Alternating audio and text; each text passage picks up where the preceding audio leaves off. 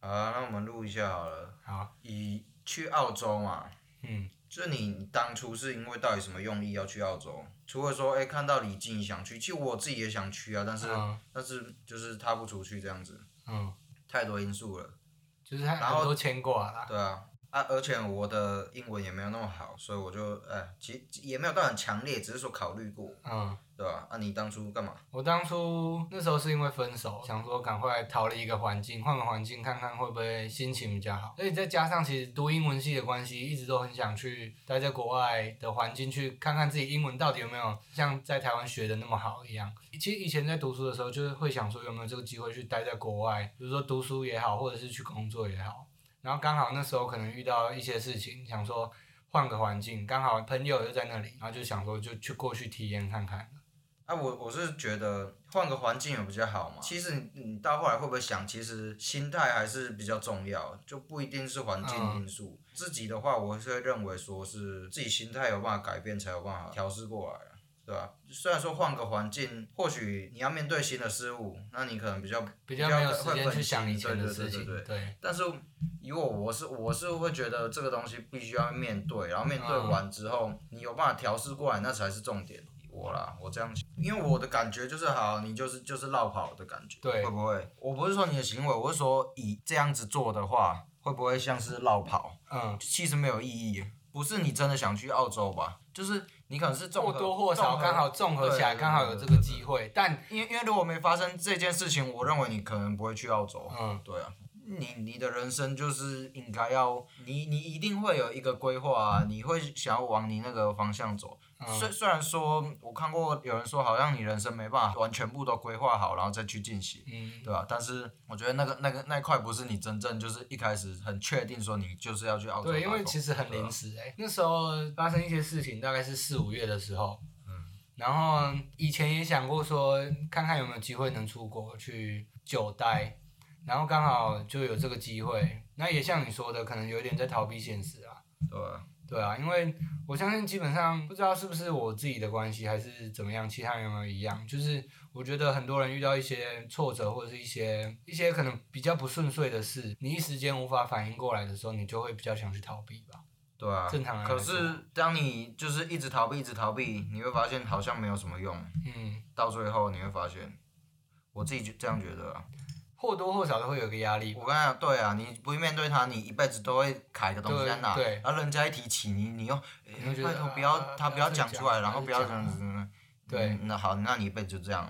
对啊，我也不知道是不是因为一些家庭因素的关系还是怎么样，反正就是让我自己的个性会觉得说比较容易去不喜欢去面对那些很烦、很杂乱的事情，就是好像哎、诶事情过了，然后也没有声音了，那好像是不是就好了？但其实不不是这样我。也觉得逃避好像不错，但是后来你也要想，其实你说的事情都是你自己有办法做选择，你又不是那种真的贫贫困到怎么样，然后一切连嗯没有退路的那连基种。本生活都没办法，对啊，嗯你至少你还还有办法调试自己，你你至少这个环境还算 OK 的，然嗯，后有什么渡不过的？你又不是人家霍金也活得很屌啊，人家干身嗯体真的烂成那样子，那还 被揶一揄五成这样阳啊！一五阳光还可以乱撞人，对 吧还有那个梗图，他不是被绑起来当荡秋千当一白样？中，对啊，对啊，那对啊，不对是啊啊，他人家都可以，你也不是说要这样比，嗯或许他真的脑袋的天赋或什么的，可能比我们好。嗯反反正我觉得啊他们就是身体上有一些缺陷，那他他当然是用别的方面来补足啊，嗯。对吧、他他懂得思考，然后想出路这样子啊。那关于这方面，我觉得就是可能综合到很多事情，然后那时候其实压力也很大。嗯比如说像在学校那时候，我是带毕业班的，其实我也有一些主任跟校长的压力。我刚才讲，我觉得你没办法解决事情，你就把它当挑战，你挑战不过，那又又有什么那个？你只要然挑后战了啊。对，就等就等于你玩游戏破纪录，干我这局怎么又没破过？就这样子啊。虽然你你要背负一些责任，但是好，你当然尽全力，但你尽全力做不到的事情，那你有什么好愧疚？你都尽全力，你能力就在那里啊。那你要不就精进自己啊？那你那你在靠摇什么？对不对？嗯，我是这样觉得但那时候其实也还有很多其他事情，比如说家里的一些问题啊，啊。对啊，那好家里的事情就就摆那，嗯你看你要用什么方法去应对，那你没办法改变，那你要怎么办？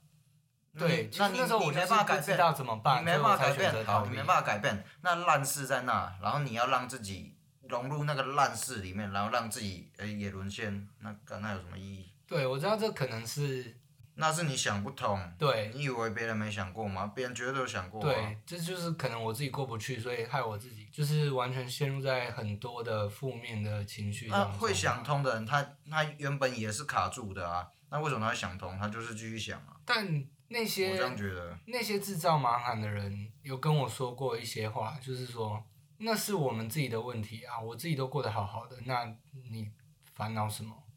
他自己都有办法说服自己了，你为什么没办法说服自己？我觉得这就是他很自私的地方。不对啊，那对他自私没有错啊，那你 care 什么？那你就没什么好 care 啊，他那么自私，那你也自私一回啊。就是如果你有想的话，你你一定要尝试说服自己一些东西啊。嗯，那说服不了，啊你就继续说服而已啊。而且事实上，他这个他这个道理就是这样啊。那就是他过分乐观，然后害别人很难过。对可是你是独立的个体，他是独立的个体，那他的决定，那那怎么办？但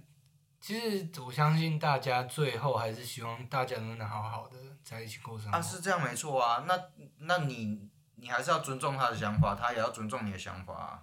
他他当然会试图就是尽量不要让你们难过或什么的。啊，另外一个层面，他也有他的困困扰啊。他已经诶尽量表现的不要让你们担心，那那你不能尊重他吗？尽管他他活的诶好像不太好，对。每个人都嘛是独立的个体，但干自己种的知道果自己要承担啊。你种的果你要不要承担？嗯，对啊，反正就是加上很多压力，我就觉得说好像受不了了，然后我就想说赶快有没有办法逃离这个地方这样子，然后所以后来就去澳洲了。哦，我是觉得因为因为以前你我也要会你觉要把得每个人都当成一个独立的个体啊，嗯你是你，我是我，好，我跟你是兄弟啊，so what？所以嘞，没有所以啊，你还是你，我还是我啊，你有你的想法，我有我的想法，我跟你的想法都会一样吗？我跟不你，一定我跟你是兄弟，我们默契就一定会好吗？或者是说，我们我们就一定会哎、一喜欢吃什么菜都一样吗？不我会是喜欢喝什么酒的，我喜欢喝酒，你喜欢喝酒吗？不会啊，你要尊重我，我我自己的，我想要过的生活，我想要干嘛什么的啊，你有你也有你的想法什么的啊，啊你也不能总是迎合别人啊，嗯，对啊，我觉得、啊，就就像其实比喻来讲好了，可能我考试都不读书。啊！但是我他妈我又不想作弊，因为我觉得干好麻烦，而且被抓到的事情又一堆。嗯好，那我就选择睡觉。那那那我我被我睡觉好考烂了什么的被骂，那我自己当时选择的，那我就要去承担后果啊。嗯虽然说我根本我不想承担呐、啊，我就是想睡觉，我就没办法。但是好，你就知道事情会这样子发生了，好吧？那那那就那也是你自己的选择啊。对啊。嗯，虽然这个比喻不太恰当，但是老师要尊重我去睡睡觉的这个选 择，对吧、对啦，我觉得有时候会比较去在乎或钻牛角尖一些可能不干我的事的小细节。你把你顾好，会有人担心吗？好，那角度换过来，他把自己顾好，你会担心吗？那你现在自己顾得好自己吗？那别人会怎么想？事情就是这样啊，对啊，我就我就常在想啊，整个社会嘛，每个人做好自己齿轮，自己该做的事情，对不对？那这个社会就完整了。但是没有办法、啊，一定有人会就是不做好自己的事情啊。但这都不是重点啊，就是慢慢的看要做什么，就慢慢的去做就就还好了。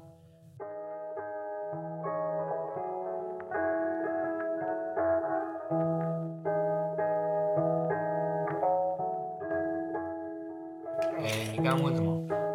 就是你到那里啊，前一周哦或者是前一个的感月觉嘛？对对对，你有什么想法吗？你是觉得期待吗？还是说有点害怕要有崭新的生活这样？那时候其实因为就像刚前面讲到的，我是比较去逃避逃避在台湾的生活嘛，然后所以我的感觉是，哎、好像到了一个新环境，就是可以让我比较分心了，不去想以前的一些，嗯就那些杂事啊、鸟事，对，嗯那都是在开始工作之前呐、嗯，那在开始工作之后，就是比较忙到你没有时间去休嗯息，然后回家就是累到你去吃完饭，就基本上你可能看个电视半小时一小时，你就差不多又要去睡觉了。因为我的想法是去澳洲就是有办法工作跟生活要 balance，可是你这样我感觉好像就没有去到澳洲的打工度假的感觉。呃，就你跟李记有没有这样的感觉？我不知道李记有没啊有。因为他去两年了、他的他的一些经历，就比如说出去玩的经验一定比较多啊。像我的话，我觉得可能说真的，是真的太累了，嗯，然后就也就是工作完睡觉，睡觉完工作。去到现在，你你是不是其实有点不懂得怎么生活？好，你你今天接触到这个东西，像我们刚提到的 weed，嗯那你是不是就是一直狂抽猛抽，觉得好像我抽了就比较爽这样子？因嗯，为生活是要有各种事情啊，对啊，像我我们之前也可能也有讲到，那个东西只是辅助，就是效果放大。你喝东西好喝，吃东西好吃，嗯然后你可能会想说，哎、那我出去玩，出玩会不会觉得，哎、好像不一样这样子？嗯，就是你其实还是要有生活的人，那你整天像个宅炮，如果待在那，然后死在那，那好，时间就虚度掉了，会嗯不会像这样？其实我觉得我们台湾的小朋友好像不懂生活，会不会？因为欧美国家他们本来就是小朋友多都娱放在乐活外动，面，然后对，从小就是户到外大活开动始就是这对样。啊，那我们其实环境那么小，然后卡在这里，然后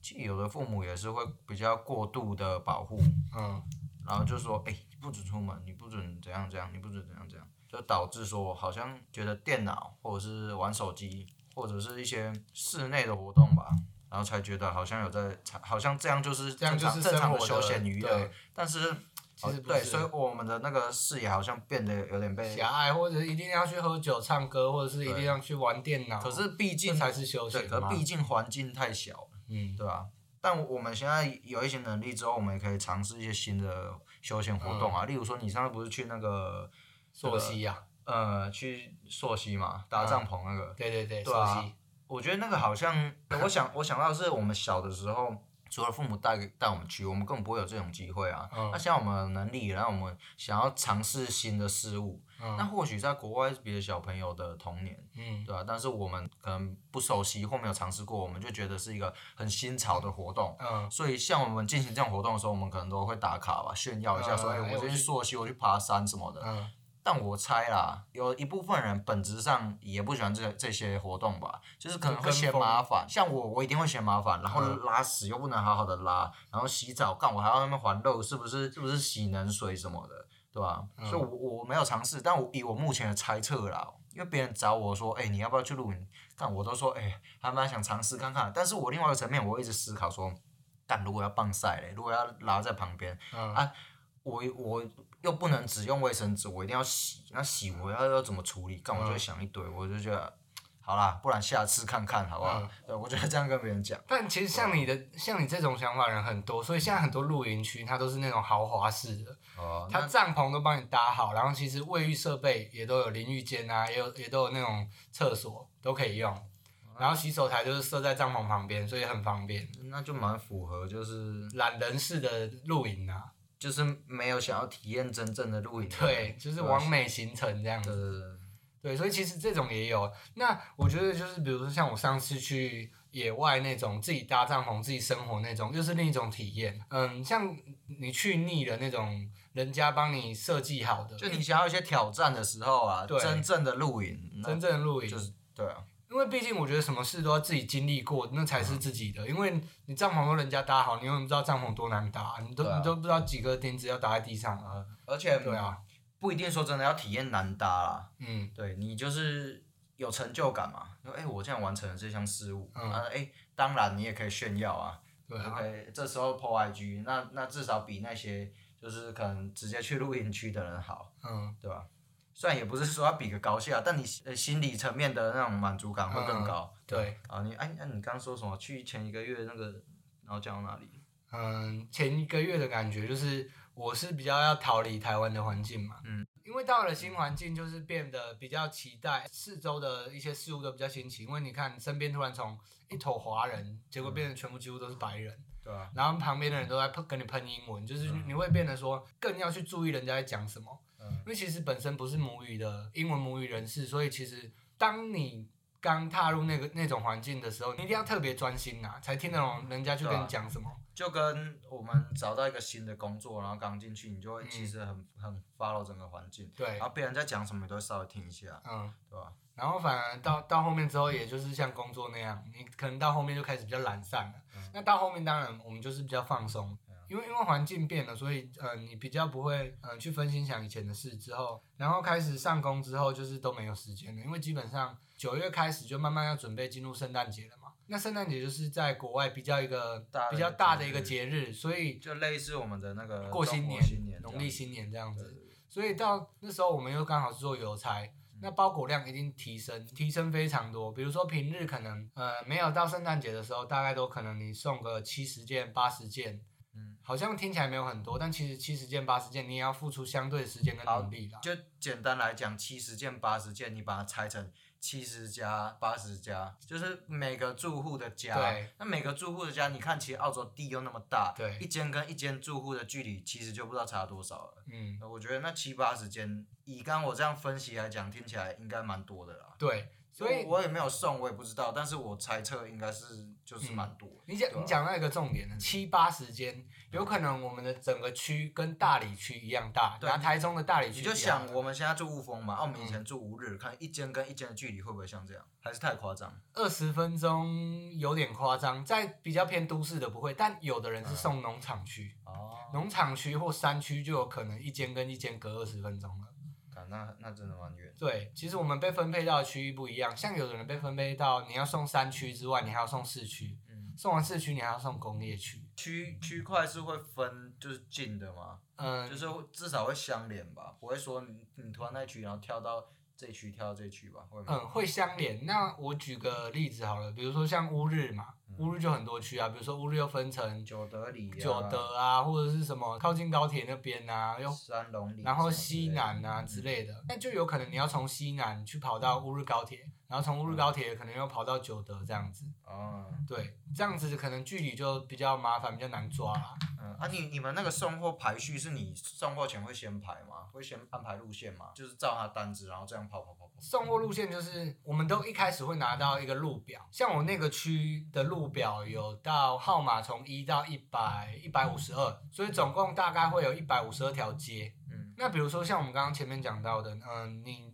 那一天可能七八十件好了，那是不是就分得很散？变成说你车子可能要开比较久才会到下一间嘛？那其实我们那时候呃送熟了来讲，最喜欢送的数字大概会到一百五十、一百六十件。你诶，有的人可能听说为什么诶，你数字变大了，不是变比较难送吗？其实不是，因为有可能有一间就的包距离裹可能会拉近了。拉近之外，就密度变高了对啊之对外，啊可能有一间的包裹它可能一次订两三个，那我是不啊是一次就送出去两三个？对啊，对啊。那这样就很快很方便嘛。所以主要还是看幸不幸运这样。看幸不幸运，然后看那天的路表排的美不美。啊，你说是谁排？你排的？对我们排的，因为一开始我们的长官就是会发路表给我们背，然后背熟之后，我们就开始知道，哎，看到什么路就知道哦那所以间、你那间房子在所以哪你里。你一开始排一定都排的很乱，然后到后面你排的基本上顺序都还蛮顺的这样。一开始基本上都是乱排啦，因为一开始你也根本不知道哪个是哪个哪个是哪个啊，啊毕竟你如果说一百五十个，你一百五十到 Google，然后再按照真的是要顺路那种排序干，你要排到天荒真地老的。真的。那当然只能熟悉之后再去运作、啊对，而且一开始通常就是会老手带你个三四五次这样子，嗯那第五次之后你可能就要自己来了嘛。那当然你不可能记住每个步骤啊。我记得我那时候第一天送了大概五十几件，那我也是当然五十几件一件一件慢慢 Google，所以那时候五十几件我大概是八点半开始送，我也送到快要中午快一点哦。哦，那我觉得这个英文能力其实真的是必要的。真的，而且讲到一个重点，因为它那个路的地址都是英文的嗯嘛，那它地址的格式又跟我们不一样，它的地址的格式是号码、街，然后里，然后城市，再来是国家。哦就是相反的。相反的，所以你那个顺序，你不要说这样好像就只是倒过来而已，不是，其实你那个逻辑上，你其实会蛮容易搞砸的，因为又是不同的语言。这样想可能会很简单，但当你看到一百八十个包裹都是这样的时候，就比如说一比如百说八十号，八十号正振兴街不，八十号乌日区，然后呃不八十号振兴街，然后什么什光日么路，然什么后光日路，对，就是然后很乱中啊。正里、雾峰区、对，台中，然后台湾，台湾，对，所以你看，光我们把它转成中文倒过来讲，是不是就有点顿顿的了？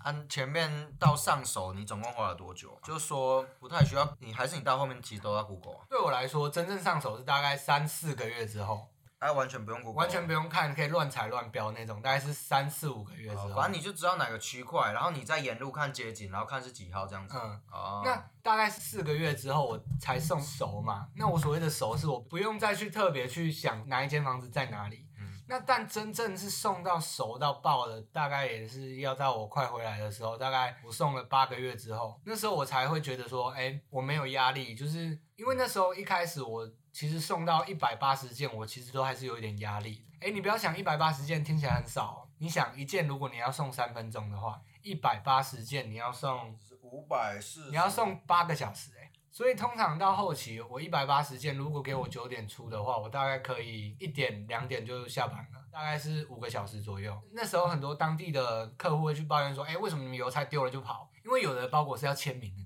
他们有本地人做过邮差吗？有，我那时候在我们工厂内看到三四个而已。啊，你有问过他们的想法吗？其实因为我们工作上很忙，啊啊不会而且去跟他们聊天。基本上那就是他的生活环境啦，嗯他困难他说实在也很也不较好克服，相对跟外籍劳工来比，就你对那时候也是外籍劳工嘛，对。对吧、那相对他会比较好克服啊。像你说的外，我们算是外籍劳工，会面对到的问题又更多。对啊，所以所以以这个例子来讲，不要去刁难台湾的外劳，对啊，不要什么什么看到他们就是要 A 过去这种的，要好好体谅一下他们在异地生活的一个辛苦啦。其实还是要看人的素质啊。那像我那时候也没有时间特别去跟他们当地的当地人的邮差特别聊天，因为因为其实我们算是外包的厂商，所以我们已经有点被压榨的感觉了。我们已经忙到完全没有去闲暇的时间去想说，我可能中午要吃什么或晚上吃什么，完全没有。我就是那天的第一目标就是把我的货送完，因为如果你货没有送完，你其实什么事都不能做，而且我们还要赶在邮局关门前把货送完。因为像有的人不一定会在家里嘛，那这时候你总不可那能真的是他们政府的邮政公司哦。对，哦，那你总不可能说把他的包裹丢在他门口就走了嘛？那那时候我们就会写卡请他去邮局拿。困难的点就是说，你可能要把把时间内的包裹送完之外，你还要去好好的分类你的包裹，因为你总不可能你没送掉的包裹跟你要送的包裹把它混杂在一起嘛。所以那时候我们可能要嗯他自己们要放装一个隔车，板还干嘛的吗？哦啊没有，我们就是要自己把它归类好。那、我觉得你们其实可以去用个什么工具之类的啊，啊，或者是你要让自己工作简单一点，你不会去买个小贴纸哦，贴嗯，哦在上面会会有查会被骂吗？就一个颜色的小豆子贴纸啊，嗯你说哎看这个他没有签收啊，没办法我拿回去，那你就贴上去，那你到最后再来分类不是比较简单？这一点我们就是你刚刚讲贴贴纸，其实有点费时间。我们那时候就会，比如说自己画一个记号，画一个叉叉，或哦画一对个啊圈对啊，圈就这样类子似。的概念啊，对，嗯但有时候你看我们在开车，那很不一定。然后后面是箱型车嘛，嗯啊，箱型车它就是一个很大的空间，又没有隔板。嗯那路上状况是不是很多？我们有时候可能遇到有个人突然冲出来，反正就混在一起。那后面还没送的，是不是飞飞到前面来？嗯，那是不是就混在一起？所以就很多所以你要你哦，很多变数。呃，所以说，反正你如果还要再把包裹发出去之前，你就还要重新再挖，然后 check 说，哎、哪个是他的包裹？嗯，哦，所以时间就会拉比较长。如果要讲到这个，真的很多美美嘎嘎。比如说，我们从最一开始的排路表，排完路表之后，我们要写路表，把每个包裹的路写上去嘛，因为我们总不可能全部记在脑袋里，一百多个包裹谁记得住？写完路表之后，我们要把包裹搬上车，这个步骤其实最重要。搬上车，其实有给你看过算那个简，易的分类吧。嗯，我其实有给你看过那个照片嘛，我们车子是不是包裹全部塞满满的，那个门都快爆出来了。对，搬上车这个步骤就是很重要的原因，就是我们要好好的装车。为什么要好好装车？就是刚刚我前面讲的，我们包裹就是怕它乱飞嘛，乱飞一通我们是不是找不到？所以我们要照顺序好好的把它塞紧、塞满。塞满之后，这样才不会乱飞。之后我们就是送货的时候省掉自己的麻烦啦。装完车可能就是等一些诶比较慢的包裹之后，等完我们才能出去送货。那在疫情的那段时间呢，就是因为包裹量非常多，我们有时候可能两百件，我们等到要快中午十一点才出去送货。那你看哦，十一点你要送两百多件包裹，然后你又要赶在邮局下班前送完，又加上路上这么多变数，所以其实我觉得这份工作是非常有压力的工作。所以你看，每一分每一秒你都在既不是赶蛮时间上手的嘛，那所以，哎、他是真的蛮厉害的。对，他是真的非常有天赋的人。就是你们刚刚可能听了，觉得说一百八十件、两百多件就已经很多了。嗯但是有一次李记啊，他真的是送货之鬼。我们在那边嗯所有人， 圣货之鬼是多鬼，我们在那边所有 人都他觉得，妈生来就要送货。 对。你现在叫他工作给我去找送货，哎、他最近不是说，哎、有考虑想要去？他要来可以来，他好像，他好要像，来他好像去啊有跟我讲，反正反正我们就是给他起一个绰号，就送货之鬼。我想多全鬼工厂我刚才我那个送货根本不需要多贵，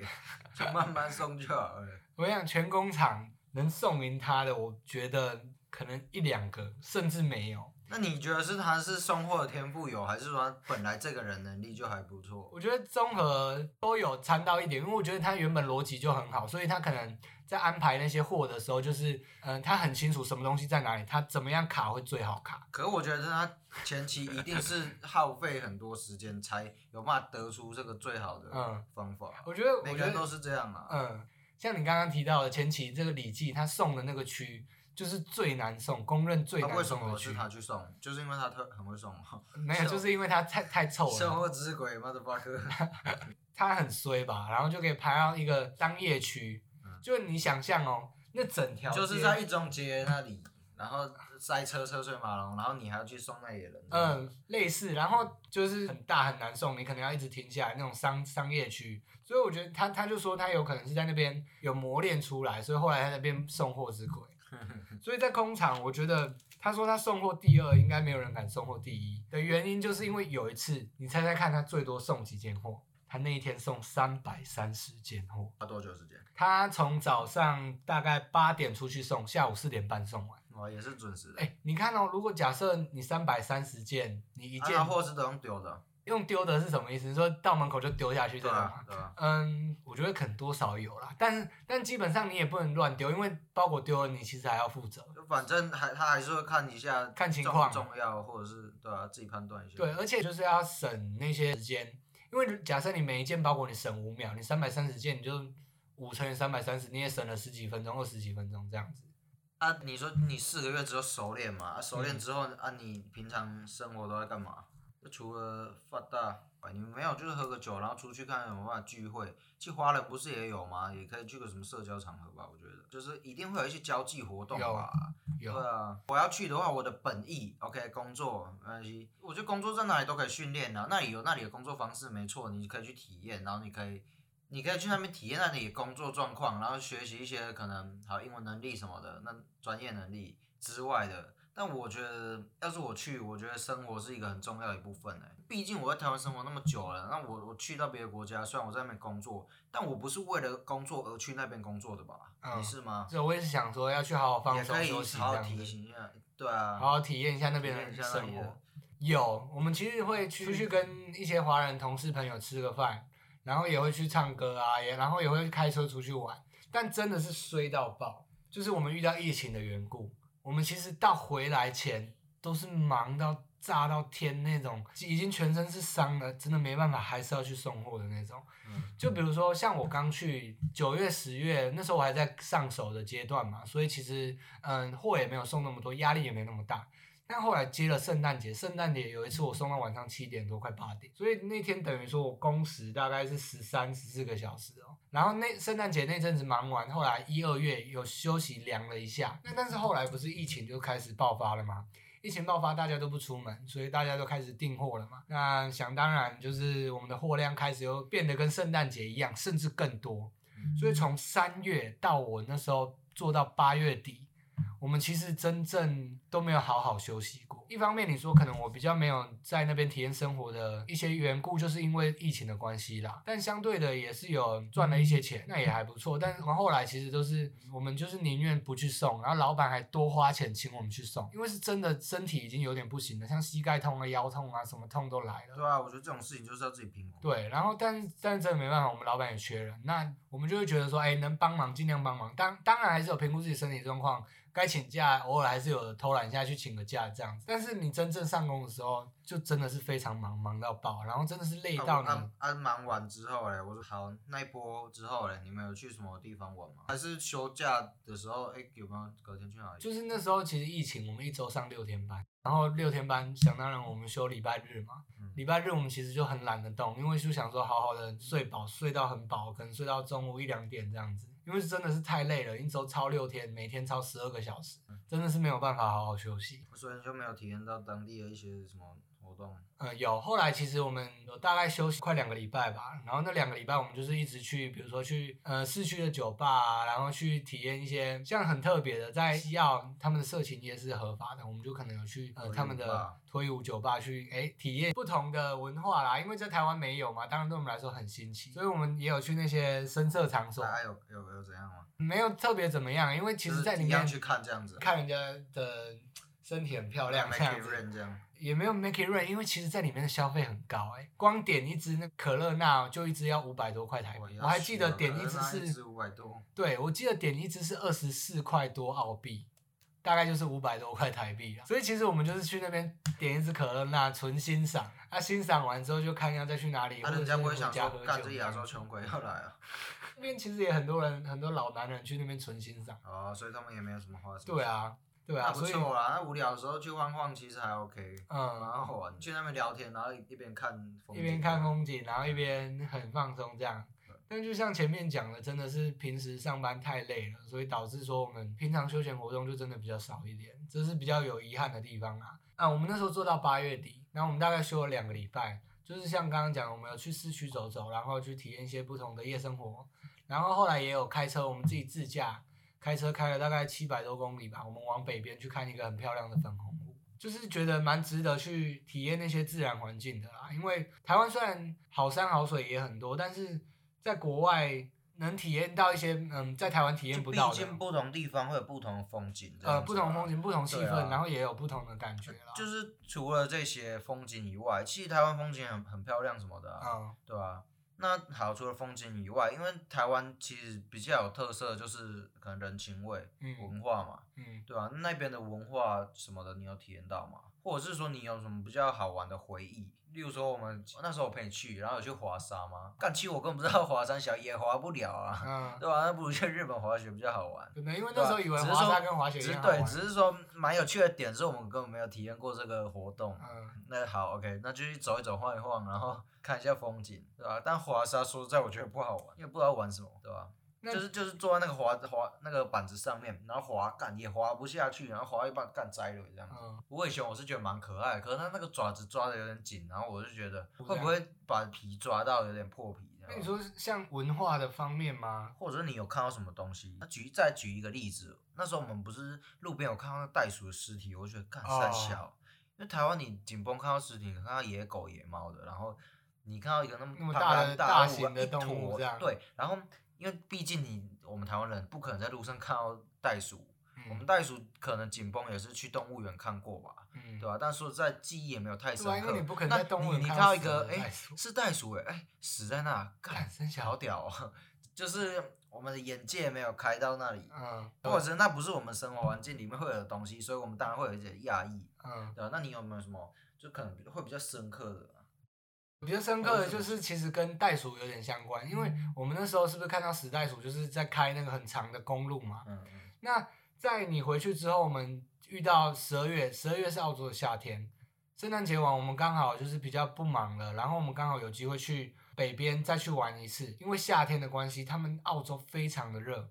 那热到大概可能会到四十几度，因为在台湾可能没有体验过四十几度嘛。四十几度之外，而这且觉得有比台湾可能三十五、三十八度还炎热嘛？因为台湾是又湿又热的感觉，没有，因为他们那边是比较干热啦。哦，所以没有像台湾那么不舒服。对，但是跟干热有关的一点就是有讲到公路上面，除了看到死的袋鼠之外，还看到旁边的野草啊、野花，烧起来，甚至是树，不是烧起来，是已经烧完了，整条路全部都是烧焦的，烧过的。全部都是烧过，整条路哦，不夸张哦，就可能想象一下，你可能在开国道三号吧，但旁边只改成种树的，但那一位变 fire 位，对，那些树就是全部超回答。我们国道三号是那个分隔岛嘛，但是你旁边澳洲的分隔岛是那个超回答的树这样子。干很对，屌哎、欸！那他路牌没有改 fire 位，所以这这一点就是嗯因为在台湾湿气很重，就不可能就是随便看到路边的树在乱扫嘛。对吧？对，所以这一点是蛮让我体验到不同的风俗民情的一个地方。干蛮酷的哎、就是你在路上啊， Fire away，你看到路边烧过的过的那种行道树吗？嗯，干那很很奇怪哎、就再补充一下啦，可能就是袋鼠可能就会从路边跳出来啦。哦就跟就跟你看到那个逃出绝命镇一样撞到路，按嗯，啊澳洲撞到撞到袋袋鼠，就是不是说在市区会随便有跑出袋鼠，不是，当然是会比较像，嗯、到郊区，也不是说多郊区哦，那那鼠，就可能产业道路，可像能在像我产业们道路对嗯田旁边，可能就有袋鼠会喷出来这种，所以才会常常看到有人撞到袋鼠，然后袋鼠尸尸体躺在旁边的的嗯原因就是这样，他们这袋鼠多到跟台湾野狗一样多了，这是当地人讲的啦，啊，袋鼠肉好吃哦，我我没有吃过哎、那你在那里你怎么没有可以吃吧？可以可以吃，所以所以这点也是我比较遗憾的。听说是腥味很重啊，不知道可能就是比较像野味那种嘛，原住民在吃的野味。三枪那种，对对对，因为基本上他们当地人应该也不太会吃袋鼠，因为袋鼠是他们他们那个国家象征的动物嘛。对，那那除此之外，我觉得，嗯，其他的景点就是可能你会觉得说，哎，比较壮丽，像我去看那些世界之窗或者是粉红湖，世界之窗就会等于很像美国那种大峡谷一样，就是你一望无际，看不到底线，无边际的感觉啦。然那后，你啊你会觉得看那些风景有一些就是蛮感动的嘛？就觉得哎、诶大自然其实蛮厉害的，因为其实像我们平常在讲啊，看看一些风景什么的，也不会太有太深刻的感受，嗯，对吧、但是如果像到花莲那种，就是你看那个太鲁阁泰鲁格嘛，泰鲁格，你也会觉得干大自然的那种鬼斧神工。虽然我们讲有些拔辣，然后嗯，别人听也觉得哦就风景，但是其实实际上你去你会感受到，哎、蛮漂亮的，会会有这种感动吗？会有这种感动，因为可能你在台湾讲那些泰鲁格或者是什么台台九线那个太平洋，你说可能在没觉得有嗯还好，，就是没有说亲眼去到那边，然后认真去感受的话，你都会觉得还好。嗯，像好，我我我可能去泰鲁阁，我可能去看台东的海，但我没有仔细去认真感受的话，我就会觉得还好。但我嗯如果说真的，好把把西脚步放下，慢慢来，然后看那个海，然后听那个海浪声音，我会觉得哇，好疗愈哦。就是你平常都没有办法那么嗯 chill，、我觉得 chill 用在这时候真的是还蛮合理的。对，你就会觉得哇，好平静哦。呃，有些风景应该会让你有这样的感受吧。呃，我觉得你讲这个是比较另一个层面的。嗯，那在澳洲，我看的那些风景，可能像我们沿着印度洋一直开，地图上我们也知道，澳洲沿着印度洋是不是一条直线？嗯就是很长很长很长，你在地图上看看起来可能很小，但它那条海岸线可能绵延了一两千公里。因为其实我们光没有开到很北部哦，我们就已经开了七百公里了。那我们这七百公里的公路都是沿着那个印度洋在开的，那时候就会觉得说，哎，非常的震撼。但是看海不稀奇，因为其实在台湾我们四面环海都看得到。太平洋也很漂亮。对，所以其实看海觉得哎还好，好像只是不同的一片海，就是变成印度洋而已。那时候我去世界之窗的时候，才是真的震撼，因为那世界之窗是什么？世界之窗就是它是一个岩石，然后它是有个洞，那你那个洞看出去呢，就是一望无际的大峡谷，真的是一望无际，你完全无法想象这个世界有多辽阔的一种感觉。此刻你就觉得哇，人类很渺小。人类很渺小，因为这跟你前面讲的那种比较 chill 的感觉不太一样，是震撼的感觉。你这时候才真的会觉得说，哎，大自然的力量不是人类能去改变的，或者是说我们能去抵抗它的。因为在你没有去看到那些风景之前，你根本不知道，哎，这个峡谷有多深啊，你站在上面那个风吹得多大，视野有多辽阔。就眼但界有被打开的感觉。眼界有被打开，因为这些地景环境其实在台湾是比较难看到的，因为峡谷的部分可能就是像我们刚刚有说的泰鲁格而已。那除此之外，也就是很像一般的观光风景区，就我就是不太喜欢去那种就是可能大家都会去的地方，就觉可得能蛮像无我们聊也有去过那个什么罗特尼斯岛，很多那个小袋鼠。啊，那里其实不错哎、嗯虽然是观光景点啊，那我我就推翻我刚刚话了 对啊，可是我我觉得那里不错哎、嗯，还是因为我们熟一点，有小丘一下，对吧、我就觉得哎、好悠哉哦，然后在那边吹吹风，骑然后又有脚踏可车爱新奇的小动物小这老样，鼠这样子，对对对，然后还会笑笑的，很笨这样对啊子，吧、很想把它抓起来玩，可是那里好像规定就不能碰它嘛，就摸虽它然就大会家发都在现啊大家都在偷偷碰嘛摸啦。稍稍微摸一下，但是就嗯很想抱抱看看，嗯，而且很笨哎、就是掉在旁边的树叶丢给它，它竟然会吃、欸。然后它它们走路其实也会用它尾巴施力嘛，就感觉它屁股很用力，很可爱这样子。就是除此之外，就是除了说哎观光景点，然后有一些在台湾看不到的动物，大概以上就是这样。要是我就会可能没那么多时间，但有时间我可能会去酒吧之类的吧。嗯，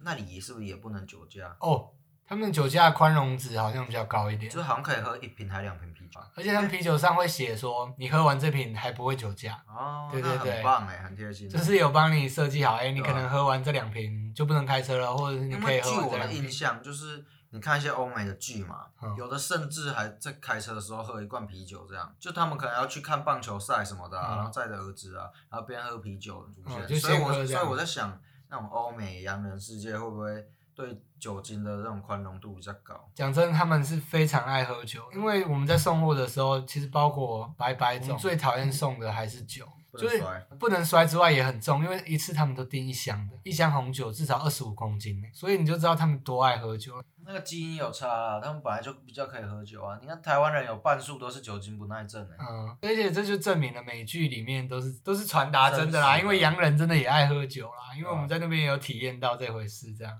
之后嘞，之后就回来了。对啊，就是我们几乎忙了有八个多月吧，然后中间可能一两个月、两三个月不忙。那因为我也去一年而已，所以真正你说我的休闲时间算起来也没有到很多啦。是因为疫情就要回想要回来，还是说觉得诶待满一年的时间也差不多？时间签证也差不多到了，然后诶、有点蛮怀念台湾的，因为其实在那边整趟的回忆就是大部分就是很累，反正主要都是在工作，也没有什么休闲。，对，然后这样真的很可惜，因为你一生就也不一定说有机会能去一个异地，然后嗯工作这样。但我觉得该体验的都有体验到了，但是如果能再让我有多一点的休闲时间，当然是会更好。想过要换工作，在那边的人都说，嗯，邮差已经算是最轻松的工作了，因为我也有朋友是做农场，然后也有朋友是做那种杀肉场，然后他们其实赚的钱也没有到邮差这么多，然后工时有时候跟邮差差不多长，所以整个后来比较之后，加上我对邮差工作后来慢慢熟悉了嘛，觉得说不想懒得换，然后再学别的新的工作这样子，所以整趟下来来说，我觉得该体验的都有体验到啊，然后也是真的因为非常累了，所以才想说，哎，赶快回来台湾，也因为疫情的关系啦，因为其实如果再延一再迟一点的话，说不定也回不来。毕竟在那边来过一年也工是作不跟短，跟玩是不一样的。每嗯，个地方都是这样，像日本最常听到的就是说，因为大家都说，哎、想要搬去日本定居，但大家都是讲说，在那边工作跟在那边玩是不一样的。嗯，就是你去玩，当然是比较难去看到当地的另外一面啊。对吧？而且像对啊刚去的时候，你看到说洋人有那么短长，你会不会有点自卑？嗯，怎么讲？就做什么事都嘎嘎的吧，嗯，就是觉得说，哎、我这样会不会侵犯到他们的文化，或者是觉得哪里不像他们？因为你去当地，当然会去，会比较想要去融入他们的习惯，或者是你生活的文化嘛。待了这么久，其实回到自己的家的感觉，其实还是最好的。因为像我们如果去去个日本或去个东南亚，都还蛮放得开的，然后其实也可以耍个北啦嘛，嗯，对吧、就大家打打闹闹，但是感觉在澳洲啊，在那边耍北兰呐、啊，好像干等一下外国人看你而不且爽，很明显啊你也你也你也没办法就是辩驳，或者是说立即反应或者是说他们干如果想要对你怎么样，你也会有点害怕，嗯，对吧、因为如果你在那边耍北兰的话，你脸就是他妈亚洲的脸啊，然后他们人就觉得干这个亚洲人冲他小，就像我们觉我得那们看到外劳，我们觉得干你看啊他们吵冲他那小小，，对对对，大概是这种感觉啦。嗯那我们这周当然还是要来分享一下新闻了。嗯我刚才就是看到雅虎有一篇新闻，他是说有一个男的哦，嗯，五干达人啊，新闻标题写巨当乳蛇还爆红，世界最丑的男人，他结了三次婚，然后生了八个孩子。哦，来，你看这样丑不丑？这我以前有看过，这我有看而过而且欸他好像还会唱歌哦，就是去当艺人这样子。超丑的欸、干，我很佩服哎、因为有人说他是人生胜利组啦，对吧、娶了三任妻子。好，那如果你长这样，那、你可以娶三任妻子，你要吗？哦我我觉得我的心态要非常好、欸，就是不然我会很自卑。因为如果从小到大大家都说你很丑的话，对，那他真的很厉害欸、他克服这一切。可是他可能是从小到大就是这个模样，所以他他不需要你刚才的思维，嗯不会说你突然变这个样子，然后变得像他那么丑，因啊，为他本来就丑，那他只能一直壮大自己的内心，嗯，或者是他就丑有什么办法？对啊，对啊，他可能就说、对啊，就是我就丑啊，不然就又就怎是样心态不同。对，对，他娶了三任妻子是蛮厉害的。那他长这模样是因为他的这个好像有生病生吧病啦、什么纤维性发育不全症。然嗯后我刚刚就稍微 Google 一下，哎，好像蛮多，也不多啦，很少一部分人有这个症状。嗯，，对，但是都长得就是有点有点丑。可怕。那哦我对们啊蛮多朋友可是应该他都有真这个症状，他很励志哎、